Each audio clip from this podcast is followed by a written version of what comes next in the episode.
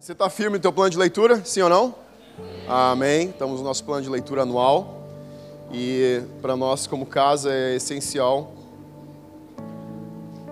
Nós lemos a Bíblia todos os anos juntos. Então, se você ainda não engajou e quiser engajar, nós temos uma sugestão de plano de leitura lá. Você pode pegar no balcão de informações. A estatística diz que um, uma em cada cinco pessoas, cinco cristãos, leram a Bíblia uma vez na vida. Uma em cada cinco conseguiram ler a Bíblia toda uma vez na vida. Então, se você quer ser bom em algo, leia a Bíblia uma vez por ano. E você vai ser um referencial para gerações. É, já pensou um dia você poder contar para os seus netos? Deixa eu te contar um negócio. Sabe quantas vezes eu li a Bíblia? 35 vezes. Uma em cada cinco pessoas leu a Bíblia uma vez na vida. Você pode ler ela dezenas de vezes até o final da tua vida. É importante entender que a leitura da Bíblia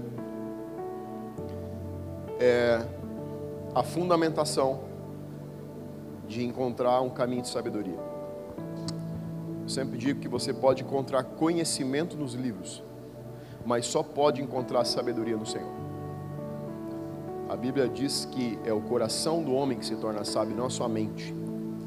A sabedoria não entra na mente, ela entra no coração, não no coração carne, mas no seu espírito. Quando o seu espírito é abastecido desse alimento que é a Bíblia, que é a palavra de Deus, que é Jesus na letra, você consegue encontrar um caminho de sabedoria na sua vida. E o que eu desejo para você é que você encontre em 2024 mais sabedoria do que você tinha em 2023. Mais conhecimento, mas principalmente mais sabedoria. Amém? E a gente está passando por vários personagens, vamos passar por dezenas de personagens na Bíblia. Mas nessa, nos últimos dias você deve ter passado por, pela vida de José. Amém? Quem, quem leu José? Gênesis 37. Não, eu não vou, não vou ler com você. A história é bastante longa. Eu vou tirar, pinçar algumas coisas que eu quero compartilhar, que eu sinto Estava sentindo de Deus de compartilhar com você nessa manhã. Mas seguindo um pouco dentro do que a pastora Lidiane ministrou esses dias sobre a vida de Jacó. Jacó foi um dos filhos de Isaac. Isaac teve dois filhos, Jacó e Esaú. E Jacó teve doze filhos mais um. Eu me nego a dizer esse número. Porque eram doze homens e uma mulher. Não é nada pessoal. Doze homens e uma mulher. A mulher durante a, a, essa, essa era bíblica não era, não era tido como realmente algo relevante, então a Bíblia fala que Jacó teve 12 filhos, de onde vieram as tribos de Israel. E lendo a história você vai perceber algo que é bastante relevante, que é repetição de padrão familiar. Se você olhar para a vida de Isaac e Rebeca, você vai ver um perfil familiar que se manifestou e que foi replicado depois na vida de Jacó. Qual foi o perfil? Uma divisão dentro da família, onde o papai amava mais um filho e a mamãe amava outro filho.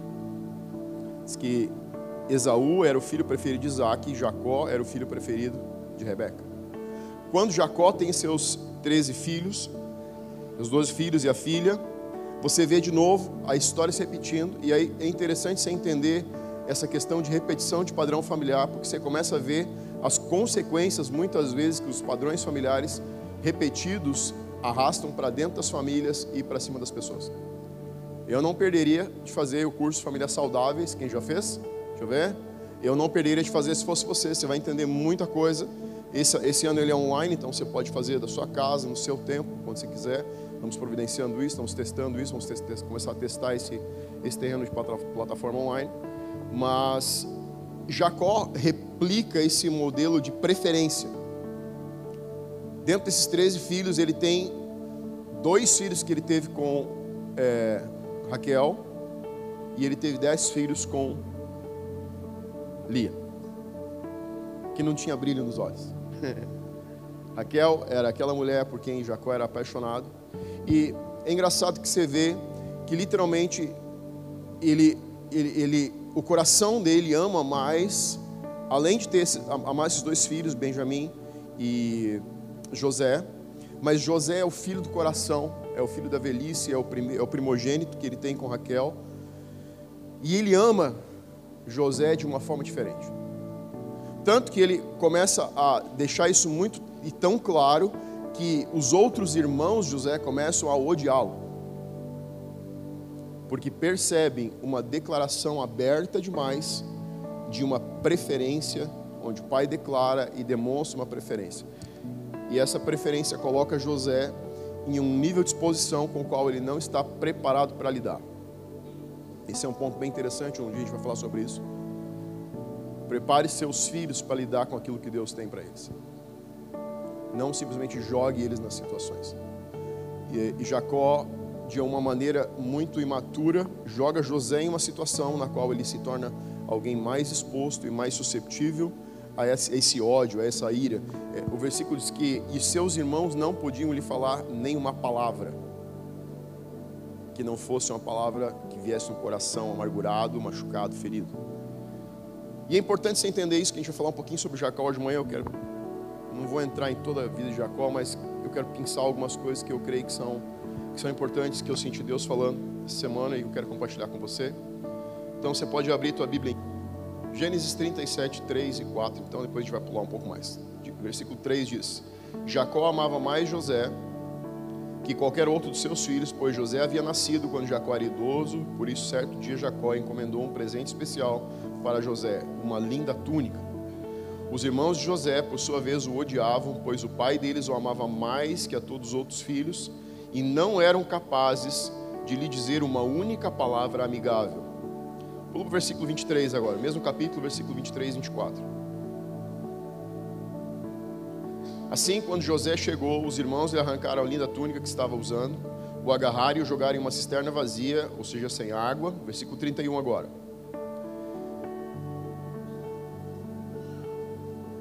Então os irmãos mataram o bode e mergulharam a túnica de José no sangue do animal. O primeiro ponto que eu traria como supra-sumo desses versículos, que eu diria para você, se estiver anotando, é: um dia vai ser o seu dia. Um dia vai ser o seu dia. Que dia, pastor? O dia de você descobrir o que José começou a descobrir: que a jornada com Deus é uma jornada pessoal. Você não vai poder levar ninguém junto contigo. Você não vai conseguir arrastar ninguém junto com você. Você tem poder de influência, mas você não vai ter poder de levar pessoas naquilo que Deus chamou você e que Deus me chamou para viver. José vem de uma grande família, vem de uma família de patriarcas, é alguém que começa a ter sonhos e que começa a entender algumas coisas de Deus, mas a primeira descoberta que ele faz sobre Deus é que Deus é pessoal. É único e o chamado é pessoal. O chamado de Deus sobre a sua vida, o chamado de Deus sobre a minha vida, toca a sua pessoalidade. Ninguém vai com você. É uma experiência, uma caminhada, é um caminho para ser trilhado sozinho. Mesmo que você está em companhia, mesmo que você está conectado com uma comunidade, mesmo que você está conectado com pessoas. Você não pode fazer isso a partir da experiência de alguém. Você precisa fazer isso a partir da sua experiência, do seu momento com Deus. José, antes de ser usado por Deus, precisa descobrir que o chamado começa na jornada e a jornada é pessoal. Sua jornada é pessoal. Sabe o que eu posso fazer por ela? Nada. Ela é sua. Sabe o que você pode fazer pela minha? Nada. Ela é minha. Sabe o que minha esposa pode fazer pela minha jornada? Nada. Ela é minha. Sabe o que eu posso fazer pela jornada dos meus filhos? Nada. É deles. Jornada pessoal com Deus é individual. Esse é o seu assunto com Deus. E talvez esse seja, essa seja uma das grandes dificuldades da maioria das pessoas, se não da maior parte dos cristãos. Nós somos pessoas muito dependentes da opinião e da aprovação das pessoas. O que normalmente vai regular e determinar a velocidade, intensidade e entrega que você faz para Deus. E aí deixa eu te dar um te dar algo legal. Sempre que você olhar para pessoas, sempre que você passar o seu chamado com Deus pelo filtro das pessoas, você vai entregar menos. Você nunca vai entregar mais. Você sempre vai entregar menos. Se você olhar para o seu chamado de Deus, chamado de Deus na sua vida, e se você colocar isso na mão de pessoas, no filtro de pessoas, na aprovação de pessoas, quem, pastor? Qualquer pessoa, você sempre vai entregar menos. Porque a única pessoa que pode ter a revela verdadeira revelação do seu chamado é você. E se você olhar para o seu chamado, olhar para a sua chamada de Deus, a partir de outras pessoas, você vai ter filtros. E filtros vão gerar uma diluição. O filtro tem o poder de separar algo. Quando Deus encontra com Jacó no vale de Jaboque, ele diz: Sou o Deus de Abraão, Isaac, e agora estou me tornando seu Deus. Por que, que ele não disse eu sou o, o Deus dos seus patriarcas? Porque Abraão tinha tido seu encontro com Deus, Isaac estava tendo seu encontro com Deus, Jacó estava tendo seu encontro com Deus e José teria que ter seu encontro com Deus. São quatro gerações dentro do mesmo é, é, Kairos de tempo, não Cronos, mas dentro do mesmo Kairos, dentro da mesma dispensação mas os quatro precisam ter uma experiência pessoal, precisam ter um encontro pessoal, precisam ter uma revelação pessoal de Deus. Deus tem para você, só Deus pode te mostrar. A gente pode ajudar a indicar um caminho, mas a descoberta é uma jornada pessoal. E isso é algo que é impressionante na vida de José, porque ele consegue extrair isso dentro de um contexto muito absoluto.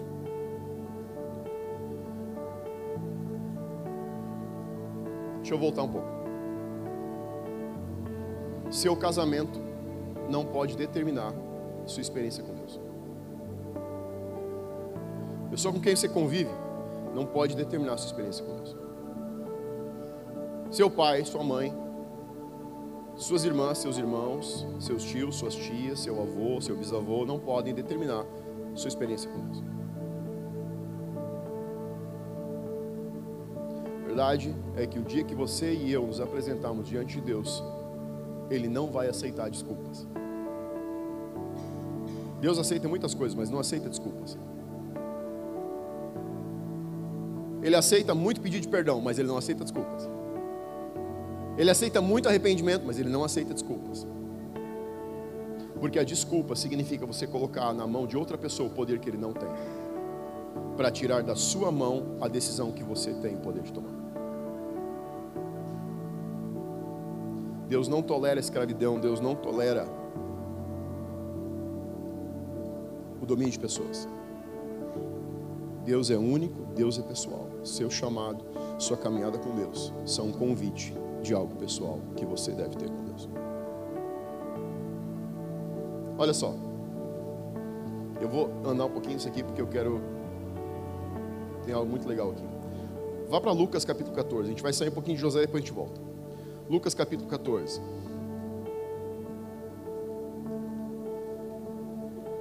Eu sei que está quente, mas você está comigo? Sim? Se eu estivesse no estádio, sol batendo a pino, você ia estar tá dizendo assim!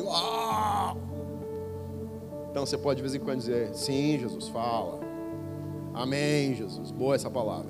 Hã? Se você é homem casado ou mulher casada, de alguma maneira você vai ter que encontrar o equilíbrio da tensão do relacionamento com o seu cônjuge e do seu relacionamento com Deus.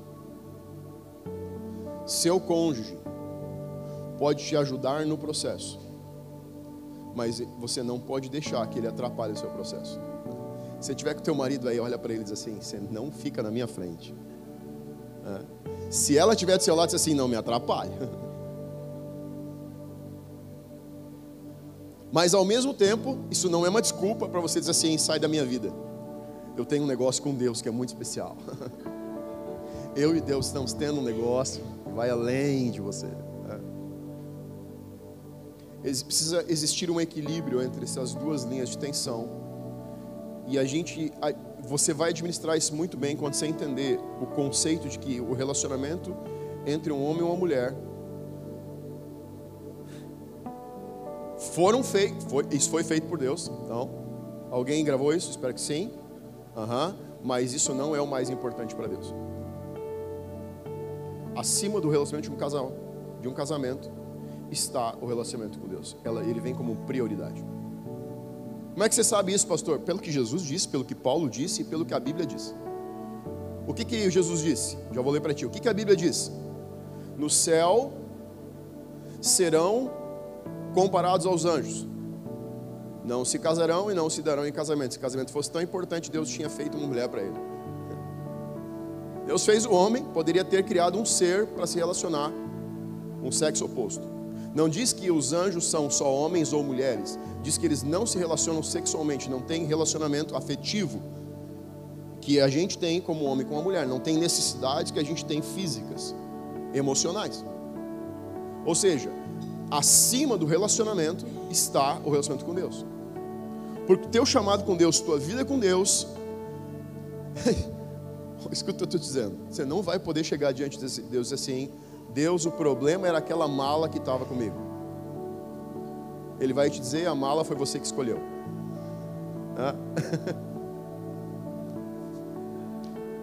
Minha esposa escolheu a mala. Tinha uma época que eu era a mala com zíper rasgado, cheia de jornal molhado, sem rodinha. Já estou com rodinha, já está melhor. Sabe, nós temos uma mania muito um hábito de arrumar desculpas para o lugar que a gente quer ficar. Você está e eu estou onde eu e onde você quer estar.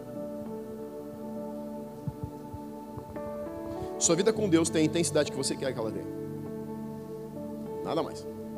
Não é a intensidade que Deus quer, é a intensidade que você quer. Não é a intensidade que seu cônjuge quer, é a intensidade que você quer. E talvez você esteja usando a muleta ou a sua mala como desculpa. Talvez você esteja a sua sacola, sua mochila como desculpa. Você tem um nível de revelação do amor de Deus na sua vida que você quer. Sem desculpas. Nossa, pastor, essa não é a palavra que eu esperava no domingo de manhã. Mas é uma palavra que vai te trazer no próximo domingo de manhã. Porque vai colocar você mais alinhado com o coração de Deus. Olha o que diz Lucas capítulo 14. Uma grande multidão seguia Jesus que se voltou para elas e disse, para ela e disse: Se alguém que me segue amar pai e mãe, esposa e filhos, irmãos e irmãs e até mesmo a própria vida, mais que a mim não pode ser meu discípulo. E se não tomar a sua cruz e me seguir, não pode ser meu discípulo. Então, olha o que a gente tem aqui: pai e mãe, esposa, logicamente marido, porque homens e mulheres são iguais, filhos, irmãos e irmãs e a própria vida. Faltou alguma coisa? Tem mais algum relacionamento familiar aqui? Não. Jesus conseguiu incluir tudo em dois versículos. Ele disse: o que ele está dizendo literalmente é: se você não conseguir entender que para uma revelação de Deus e para alinhar o seu chamado com Deus, você precisa literalmente deixar tudo para trás.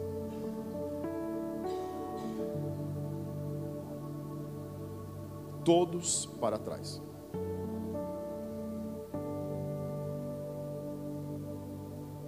Sabe que a maior parte de nós não vive aquilo que Deus tem em intensidade, simplesmente porque nós temos as nossas desculpas. Sabe por que, que Deus não aceita desculpas? Porque Ele vê você fora das desculpas. O que Ele fala com você, o que Ele fala sobre você, o que Ele vê sobre você, está muito acima da sua zona de conforto. Porque a nossa desculpa só cria mais uma barreira para a gente ficar onde está na nossa zona de conforto. Não tem condição financeira, não tem pessoas, nada do que a gente usa realmente pode convencer Deus de que nós não somos tão bons como Ele diz que a gente é. Sabe por que são as desculpas? Porque a gente está querendo convencer Deus da mentira que a gente acredita sobre nós mesmos. E você não pode convencer Deus de uma mentira. Ele sempre vai enxergar a verdade sobre você. Talvez eu não queira ver, talvez você não queira ver, mas a verdade que Deus diz sobre você, ela é muito excelente, muito acima daquilo que a barreira que você criou está dizendo sobre você. Pastor, mas eu queria me ver assim como Deus me vê. Talvez você tenha que começar a derrubar barreiras. Talvez você tenha que começar a deixar para trás. Talvez você esteja querendo arrastar bagagem demais, querendo arrastar é, fatores limitadores demais, pessoas demais, que causem um arrasto na revelação que você pode ter do teu chamado, do plano de Deus, do propósito que Ele tem para você. Talvez eu esteja querendo aprovação de pessoas demais, enquanto deveria ter aprovação de Deus demais. Seu pai, sua mãe, suas irmãs, sua esposa, seu marido não conhecem o seu chamado. Eles podem ter uma impressão sobre o teu chamado, mas eles não conhecem o teu chamado. Olha como que Paulo coloca isso. 1 Coríntios capítulo 7, dá uma olhadinha lá.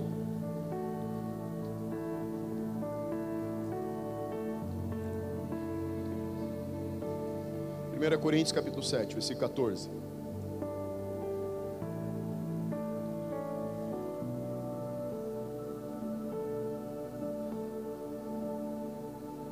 Porque o marido incrédulo é santificado no convívio da esposa, e a esposa incrédula é santificada no convívio do marido crente. De outra sorte, os vossos filhos seriam impuros, porém agora eles são santos. Mas se o descrente quiser apartar-se ou separar-se, que se separe, em tais casos, não fica sujeito à servidão nem o irmão nem a irmã.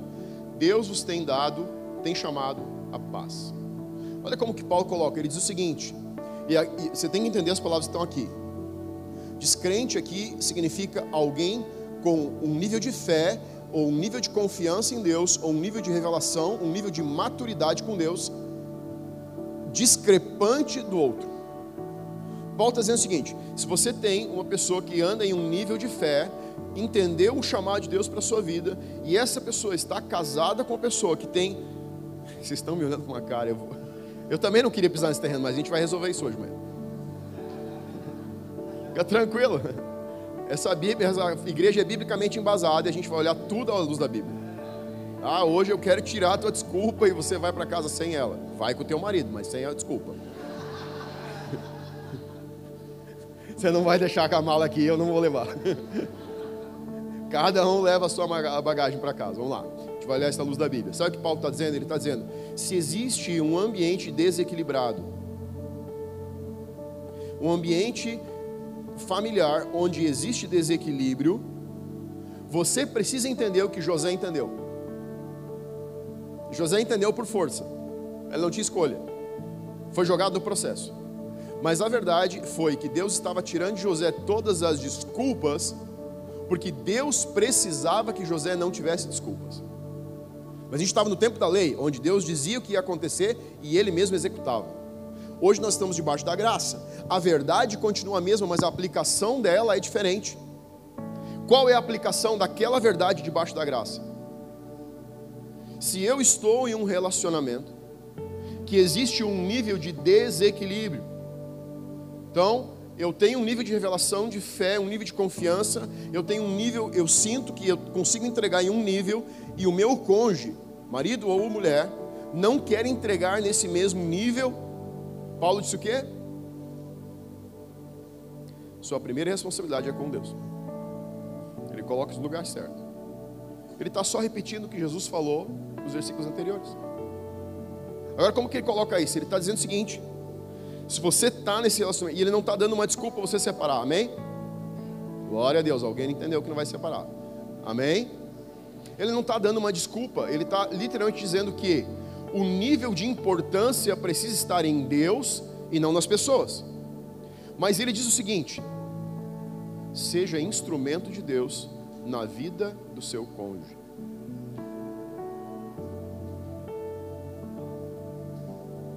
É isso que ele está dizendo. A aplicação desse versículo é: olha só, versículo, capítulo, versículo 16. Pois como sabes, ó mulher, se salvarás o teu marido? Ou como sabes, ó marido, se salvarás a tua mulher? O que ele está dizendo? Ele está jogando uma pergunta dizendo o seguinte: como é que você sabe o futuro? Você não sabe o que vai acontecer daqui a cinco anos, daqui a dez anos. Você não sabe o que vai acontecer amanhã, daqui a, daqui a um mês, daqui a seis meses.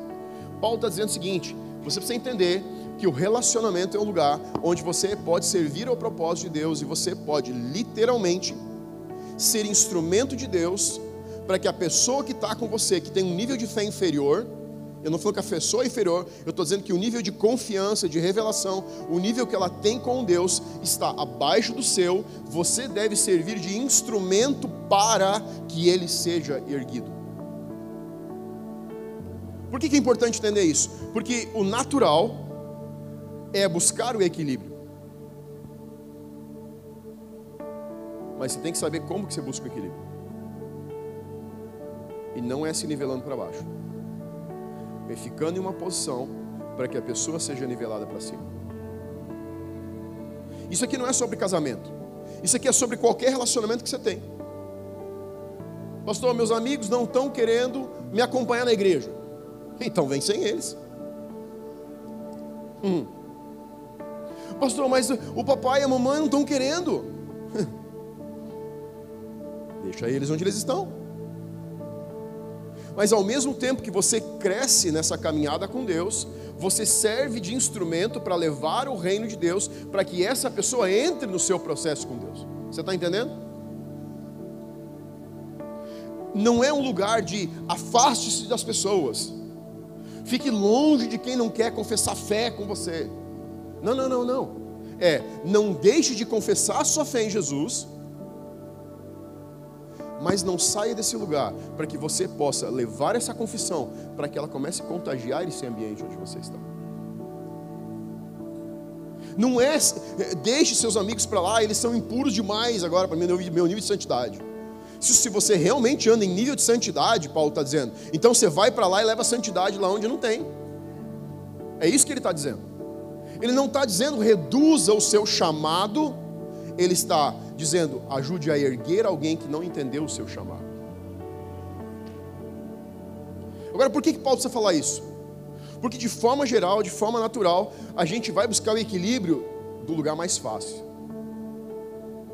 E o lugar mais fácil não é aquecer quem está frio, o lugar mais fácil é esfriar quem está quente. Mas eu quero que você lembre de uma coisa. Você pode dar desculpas hoje mas você não vai poder dar desculpas quando estiver na presença de Deus dia. Hoje as desculpas são engolidas, mas depois elas não são aceitas. Aprenda a viver num ambiente de tensão, onde pessoas vão rejeitar você, onde pessoas vão perseguir você, onde pessoas vão zombar de você, onde as pessoas vão rir de você, onde as pessoas vão fazer chacota de você, onde você vai ser o diferentão mas aguente a pressão para que você possa ser influência para essas pessoas. E o primeiro lugar para aprender a fazer isso é dentro do seu casamento, dentro da sua família, junto com as pessoas que estão mais próximas. Ele diz: o descrente é santificado no convívio. Se sabe para onde está sendo deslocado o equilíbrio, quando você sabe quem está sendo santificado. E santificado aqui, a palavra que classifica santificado aqui, não significa um nível de pureza. Está falando de subir em nível de fé. Como que você sabe isso? Você olha para o seu relacionamento, casamento, amigos, família, e a pergunta que você se faz é: esse ambiente, ou essas pessoas com quem eu estou me relacionando, elas estão vendo mais Deus na minha vida ou eu estou vendo menos Deus na vida deles? Aí você tem resposta. Se você está levando o equilíbrio para o lugar certo. Leve o equilíbrio onde Deus diz que ele deve estar. Leve o equilíbrio e a intensidade para que sua família, sua casa, o ambiente de relacionamento que você está inserido tenha uma oportunidade de enxergar Deus na sua vida. É isso que Paulo está dizendo. Paulo não disse se afaste das pessoas. Ele está dizendo aproxime as pessoas de Deus por causa do Deus que está em você. não era uma autorização para deixar, era uma incumbência de levar uma revelação de Deus para um ambiente onde ele não podia estar aparecendo. E é isso que acontece com Jacó. Vamos voltar para José. Vamos voltar para José. Então, a primeira fase de, de, do tratamento da vida de José é uma fase de rejeição. Ele é rejeitado, primeiro pelos seus irmãos.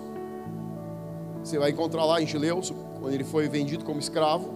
Aí ele é vendido como escravo, cai na casa de um, de um homem chamado Potifar, é rejeitado por esse homem. Antes disso, é rejeitado pelo pai, quando ele conta um sonho onde as luas e as estrelas se prostravam. Então, primeiro os irmãos, depois o pai, depois Potifar, depois ele é rejeitado pelos amigos na cadeia. Ou seja, é um nível de rejeição cada vez mais profundo, tratando cada vez mais a identidade. Pensa na frase que eu falei. Rejeição cria e trata a tua identidade e não palavras de afirmação. Não, pastor, hoje a rejeição me enche de ferida. Não, não, não, não. De ferida você se enche. Porque a rejeição, quando é permitida por Deus, ela quer fazer você correr para Deus e não para a dor. José foi rejeitado pelos irmãos, foi rejeitado pelo pai, foi rejeitado por Potifar, foi rejeitado pelos amigos. Cada vez ele foi mais rejeitado, mas ele entendia o que Deus estava fazendo no processo. Olha o que diz o versículo capítulo 45. Vai comigo lá. Gênesis 45. Você pode ler toda a história. Vai lá do Gênesis 37, você vai embora, vai ler toda a história de José. Agora olha o versículo do capítulo 45, versículo 4 diz assim: Cheguem mais perto, disse José. Olha só, ele está agora na frente dos irmãos dele, que agora estão no Egito comprando alimento, porque toda a terra passando por um nível de fome absurdo, e quem não for para o Egito comprar alimento vai morrer. José reconheceu os irmãos, está na frente deles, depois de anos sendo escravo, rejeitado, caluniado, chamado de adúltero, sendo jogado na prisão. O cara é de uma para outra pior agora ele está na frente dos irmãos dele, ele é o segundo no governo do Egito, ele tem autoridade para fazer com esses caras o que ele quiser. Ele ainda armou uma para eles serem tidos como ladrões, ou seja, ele tem, ele pode fazer com os irmãos o que ele quiser. E olha a frase que ele diz: Cheguem mais perto. Cheguem mais perto.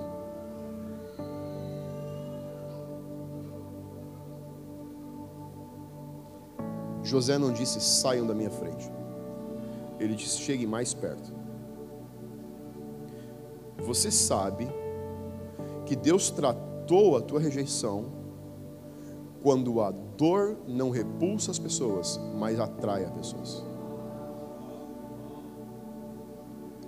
Você sabe que Deus tratou a sua rejeição, tratou a sua dor, quando ela atrai pessoas e não repulsa pessoas.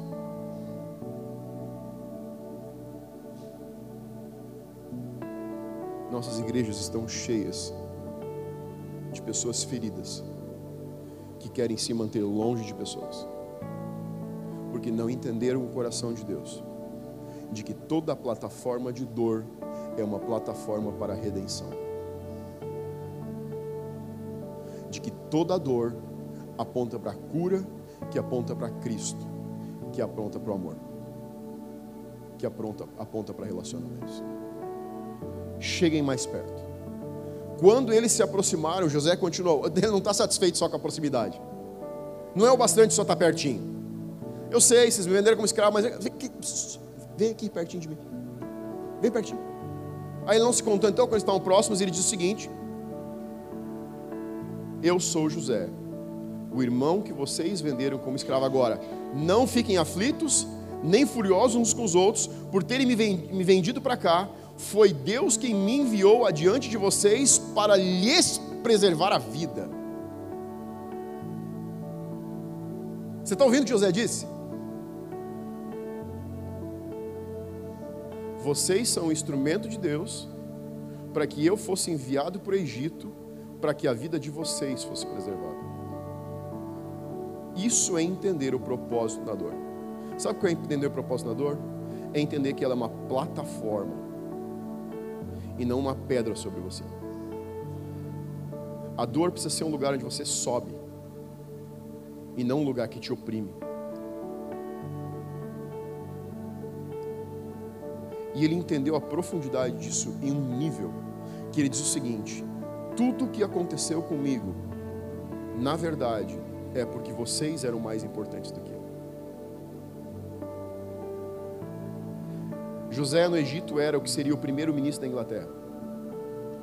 Um homem que tinha praticamente o mesmo nível de poder do rei do Egito. Ele só estava abaixo do rei. E ele consegue encontrar nessas pessoas que caluniaram, que venderam ele como escravo, que queriam matar ele, conseguem ver neles maior grau de importância do que na própria vida dele. A dor, quando tratada, te dá a plataforma certa para amar pessoas e não para se afastar de pessoas. Sabe por quê? Porque a Bíblia diz que o verdadeiro amor lança fora todo medo. Se você foi ferido em algum lugar, em alguma estação da sua vida, e você foi, porque todos nós somos, mas se isso foi colocado em Deus, isso não é desculpa para manter pessoas longe. Isso é o motivo porque você chama as pessoas e diz: Vem encostar em mim, vem. Chega perto de mim. Sabe por quê? Porque aquilo que Deus fez na minha vida é porque você é importante.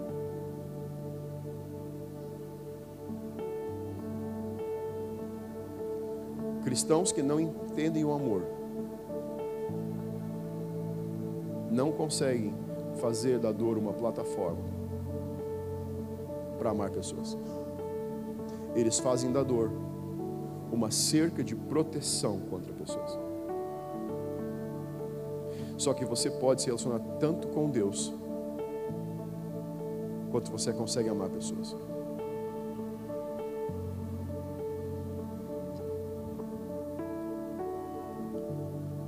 Venham aqui, eles. Porque tinha um coração vulnerável, um coração tenro, um coração macio, que conseguiu entender que tudo que estava acontecendo na vida era parte de um processo para chegar em um todo, que era a redenção de uma família, a redenção de uma nação e a redenção do mundo da época. Egito, nesse tempo, é o umbigo da terra. É a terceira vez onde se sabe que fome estava se abatendo sobre aquela região. A primeira foi no tempo de Abraão, a segunda no tempo de Isaac, e agora está acontecendo no tempo de José. Mas José consegue servir o propósito de Deus de tal forma que todas as pessoas que estão ao redor dele, todas as famílias que estão ao redor dele, de alguma maneira são abençoadas porque ele conseguiu passar pelo processo sem dar desculpas. Passar pelos processos sem dar desculpas. Passar pelos processos sem fazer deles um calabouço. Passar pelos processos extraindo deles o ensino que Deus quer te dar. Escuta o que eu vou te dizer. Todo processo que a gente passa, Deus tem algo para nos ensinar. Deus não coloca problemas na sua vida. Deus coloca soluções. Problemas são um caminho para você entender as soluções. Deus não traz dor, Deus não traz dificuldade. Mas no meio da dor e no meio da dificuldade, Ele sempre consegue ensinar algo que, quando nós aprendemos, se torna algo pelo qual nós aproximamos as pessoas.